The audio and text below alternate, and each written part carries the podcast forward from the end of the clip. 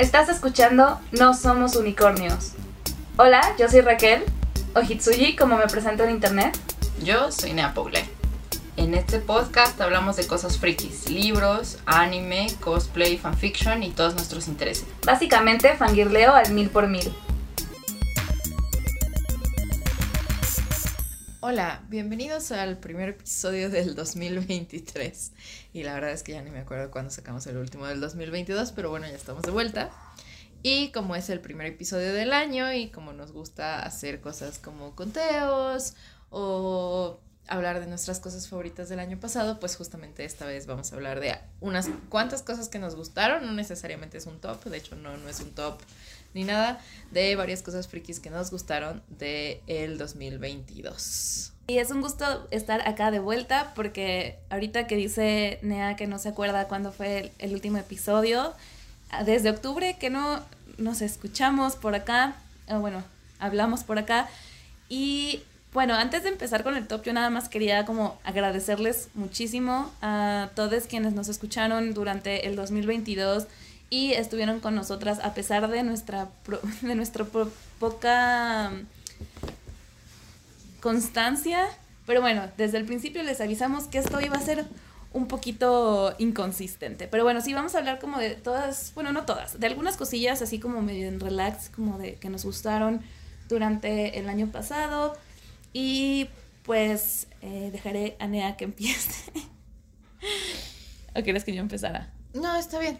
Este, cosas que me gustaron el año pasado. Estoy pensando como así en variedad de cosas frikis en general, eh, pero bueno, vamos a acabar por lo que eh, por lo que terminé más eh, por lo que logré terminar más recientemente porque literal me tomó todo el año leerlo. Este, y es una novela de Danme que me encantó y que leímos justo en el círculo de lectura de Raquel, pero bueno, yo la leí total, completa y absolutamente en en un calendario diferente porque me llevó todo un año. Y se trata de, de Scumbiland Self Saving System de Moshiang. Y creo que ya habíamos hablado un poco de otras obras de Moshiang en el podcast eh, de Moshiang Tonshu en el podcast. Y justo eh, pues ahora quiero hablar de Scumbiland porque la verdad es que fue una revelación. Yo no esperaba todo, que fuera tan divertida que fuera tan bonita que fuera tan buena em, se trata de un chavo, sí, digamos un chavo, que lee una novela de sementales, mm, según él súper mala y la odia.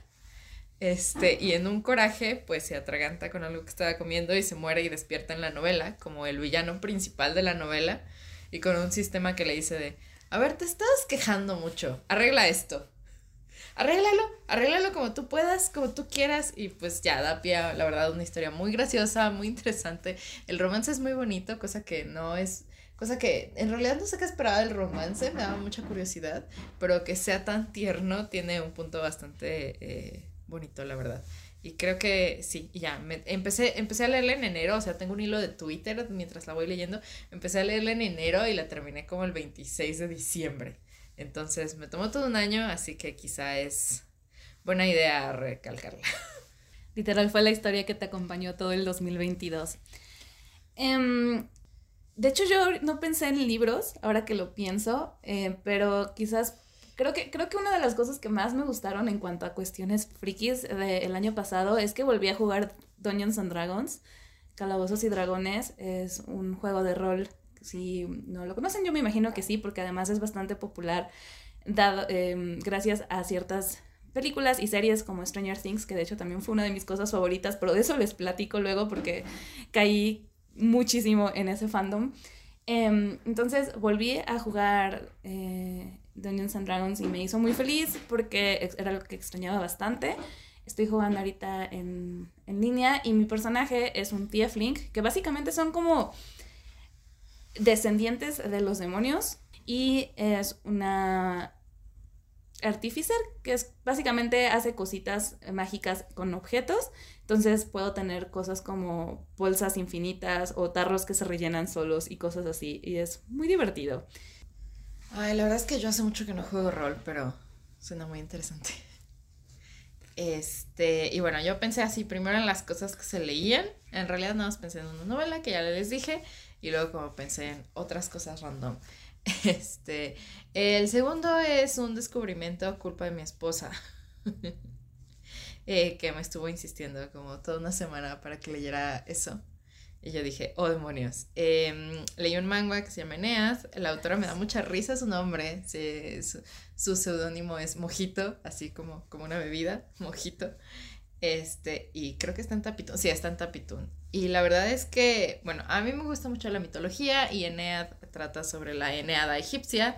El protagonista es Set y más o menos eh, la historia eh, se sitúa cuando vuelve eh, Horus, el hijo de Isis y de Osiris, y justamente reta a Set para, por el trono de, por el trono de egipcio, porque Set es quien mató a su papá, Osiris, y, y lo cortó en pedazos y lo echó al río Nilo. Eh, esa, es la, esa es la historia como de la mitología. Y justamente trata un poco sobre esto, qué llevó a Set a matar a Osiris, cuál es como toda la historia detrás de todo, porque Set es como es, etc. Set es mi personaje favorito, lo quiero mucho.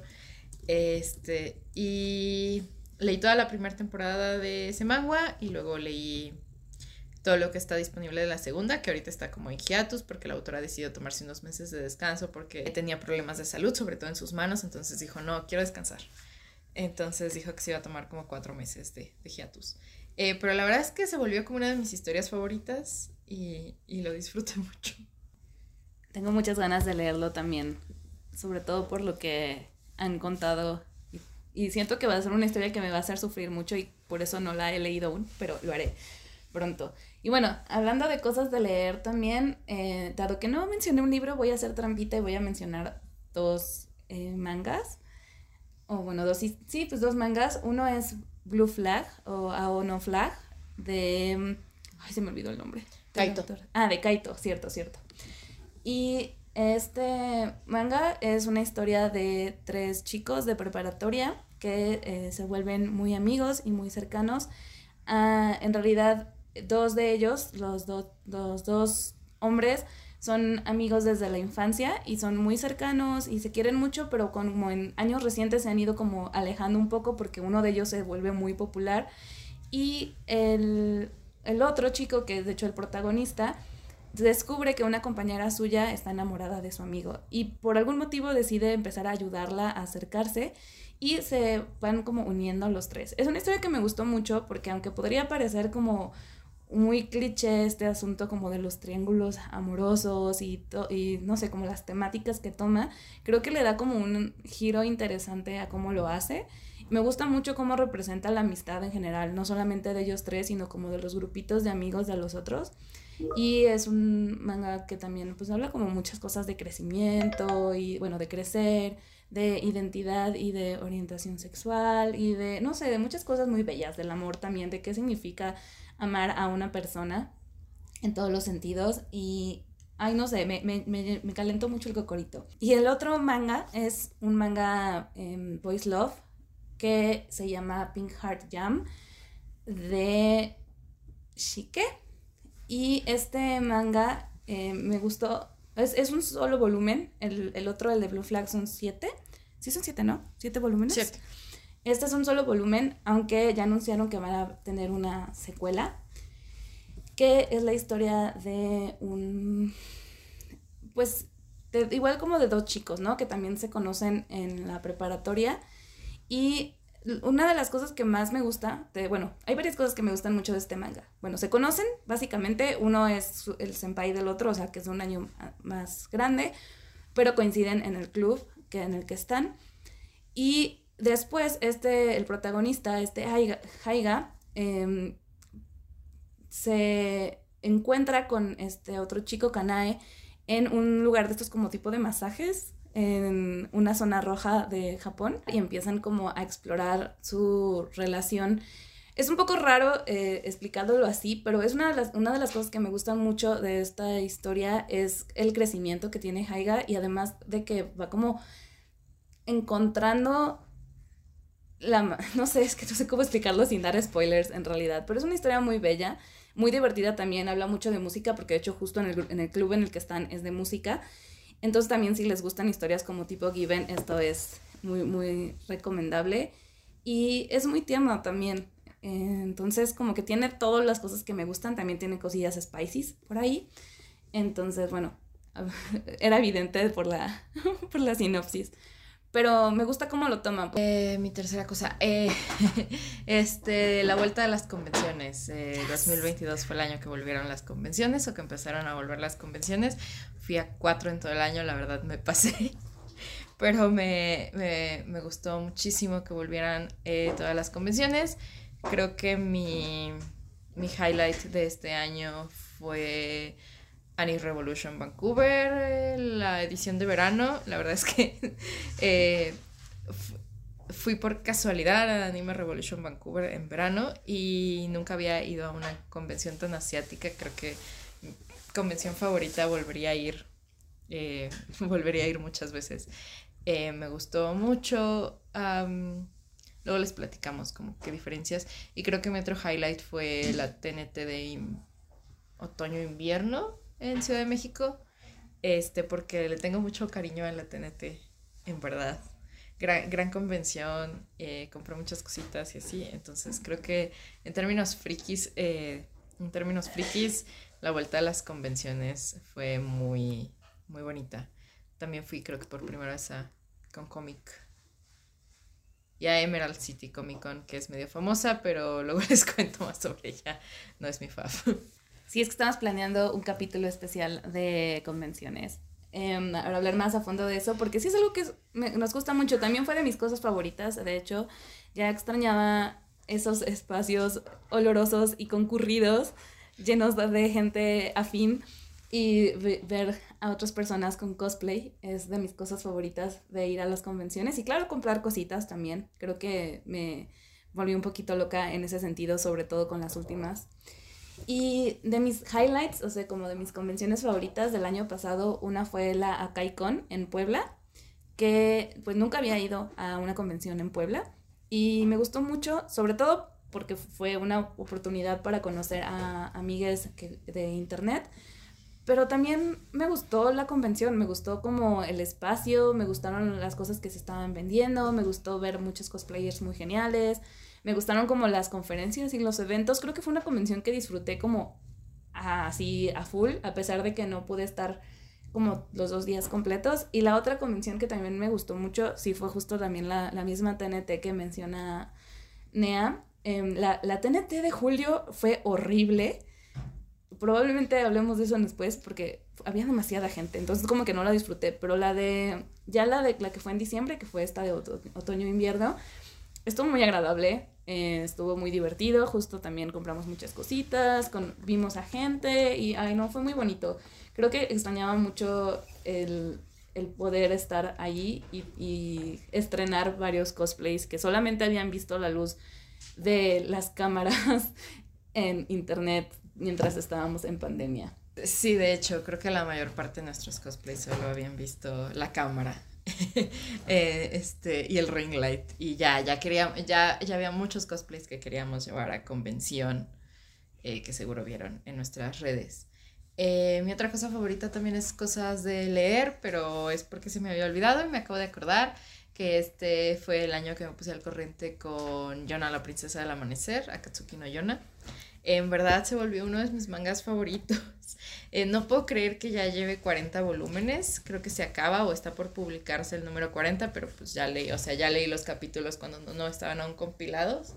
Este, no puedo creer que ya lleve 40 volúmenes y que sea una serie tan buena, tan interesante eh, y todo. Eh, bueno, para darles contexto, Jonah es una princesa que ha pasado su vida encerrada en el palacio y no conoce realmente como el mundo exterior y este, sueña con casarse con uno de sus amigos de la infancia, Subun que después, que justo en, en, ese primer capítulo la traiciona, este, pasan muchas cosas y Jonah tiene que huir con el, eh, otro de sus amigos de la infancia, que siempre fue su guardaespaldas, Hack.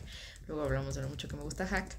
Y pues como que enfrentarse al mundo, ¿no? Y resulta que hay una profecía en la que ella es em, eh, la reencarnación de un rey muy poderoso y los cuatro, y cuatro dragones míticos pues responden a su poder y tienen que buscarlos. y ya, este lleva 40 volúmenes, es una historia muy interesante. Eh, todos los personajes tienen crecimiento bien bonito. Haki y Jonah son mis favoritos, deseo ser la lechuguita de su sándwich. Este, y cosas Pero em, en general me gusta mucho ese manga y creo que fue creo que fue mi favorito del año pasado entonces fue un gran highlight. Eh, mi deseo para este 2023 es que por fin Panini lo licencia en México. Eh, sí soy la persona que todos los viernes le pide a Panini que por favor licencie a Yona. Todos o no hashtag Panini licencia Yona ya. Este ¿qué? ¿qué iba a decir? ah sí eh, algo que también me gustó mucho el año pasado fue que retomé los videojuegos. Y además también estuvo genial porque lo, empecé a hacer con streameando en Twitch. Entonces me sentía así como eh, bonito como la gente que me estaba acompañando y comentaba y, y todo. La verdad es que hubo muchos juegos que me gustaron de los que jugué, que tampoco fueron tantos, no crean. Uno que me gustó mucho y yo creo que fue mi favorito. Bueno, tengo muchos problemas siempre para escoger favoritos, por eso luego hago trampas como la que hice con los mangas, pero creo que mi, mi, mi favorito fue uno que se llama Secret Little Haven. Es un juego, es un juego relativamente cortito. Eh, lo, lo, jugué de hecho en una sentada como de 5 horas. Y aunque no fue precisamente como lo más Em, no sé, como que no es el juego más bueno, definitivamente, pero me gustó mucho por la experiencia. O sea, por haberlo jugado como de corrido, porque estaba como acompañada y también porque fue un poco como catártica toda la historia y todo. Es una historia además hecha de manera independiente y es la historia de una chica adolescente trans que de hecho está descubriendo que es trans y de cómo el fandom y el internet la van ayudando a pues encontrarse a sí misma y también como a tratar de plantarle pie a su papá que es súper abusivo. Y todo está hecho a partir como justo como de la pantalla de esta chica y de las cosas que está viendo en internet y de los foros y de los chats y todas estas cosas. Es como más interactivo eh, que, que otra cosa como una visual novel. Está bien intenso, pero está muy bonito. Me gustó mucho jugarlo y me gustó mucho como ese momento pues no sé, como estar ahí, aunque sí estuvo tenso.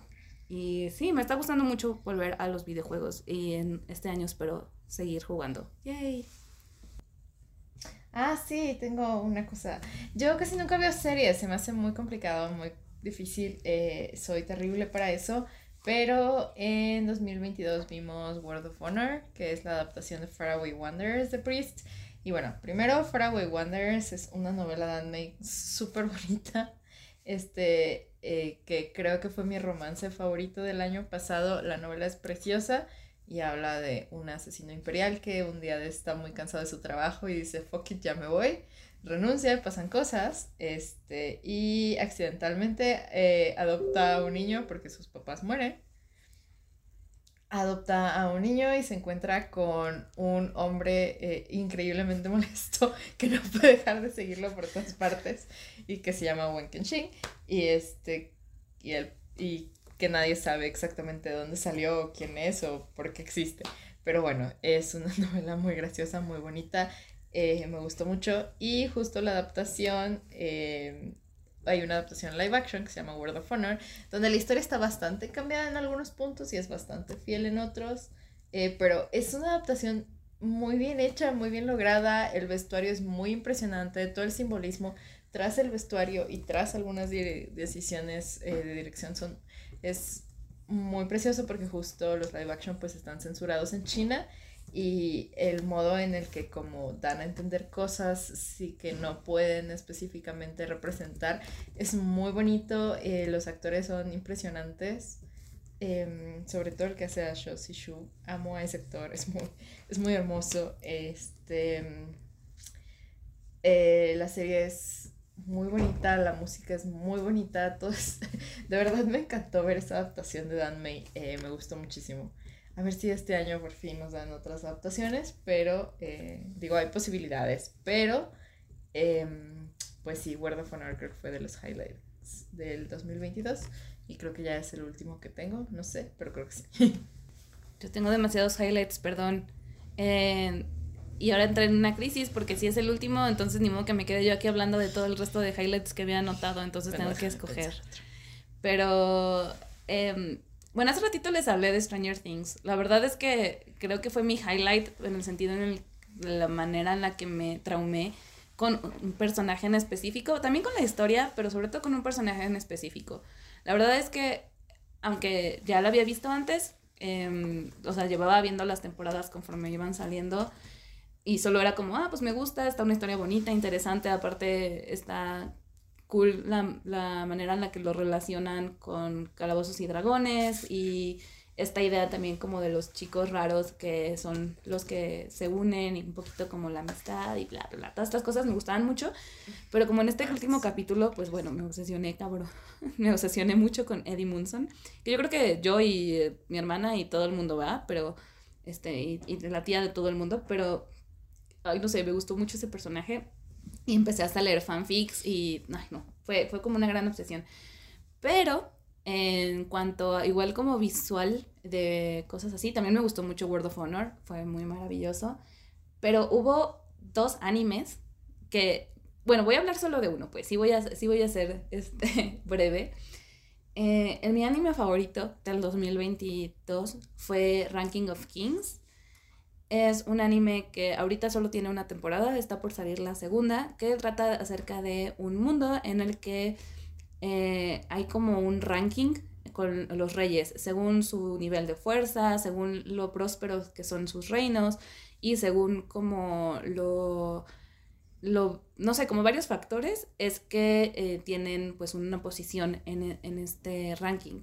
Y el protagonista es un, el hijo de, el, de un rey, del, de, un, de, uno de los reinos, es un niño llamado Polly, que eh, él sueña con convertirse pues también en un rey como su padre y en estar en este ranking y además no solamente en este ranking, sino ser de los mejores.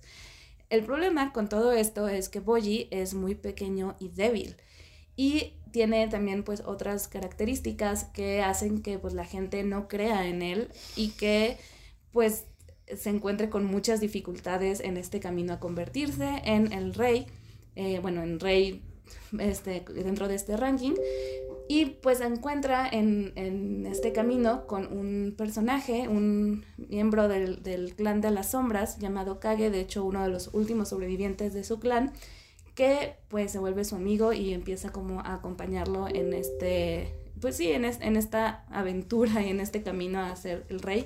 Es una historia súper bonita, súper adorable, muy, muy conmovedora, llena de acción, llena de personajes muy geniales y además me gusta mucho porque como que te va ampliando la historia, o sea, te va como presentando eh, de pronto como todos los elementos previos, la explicación un poco también de por qué es que es tan débil, siendo que su padre es un gigantón súper fuerte y por qué, este, em, pues no sé, cómo, cómo funciona también este ranking y muchas otras cosas, va creciendo a todos los personajes, o sea, no solamente hay un desarrollo con el protagonista, sino como de todos y de pronto hasta te sorprende porque un personaje que tú pensabas que era de una manera acaba siendo mucho más complejo que solo eso. Entonces, ay, no sé, está increíble ese anime, además la animación, el estilo de animación está muy particular, eh, diferente a otros estilos y ay, es precioso. Recomiendo mucho.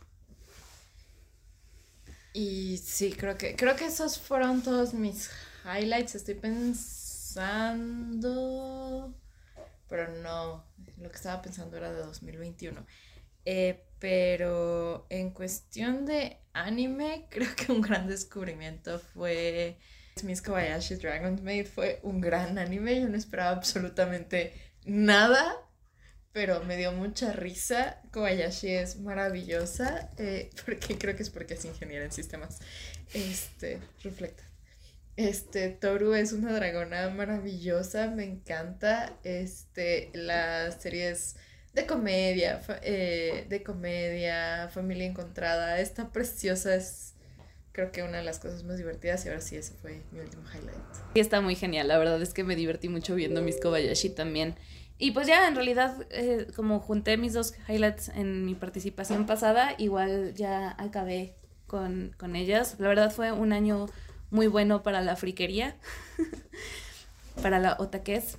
Y pues cuéntenos ustedes qué cosas les gustaron del año pasado, que eh, hicieron, que vieron, que leyeron, que escucharon, que les haya gustado durante este año y pues feliz año nuevo. Digo, ya sé que ya pasó muchos días, pero espero que tengan buen año.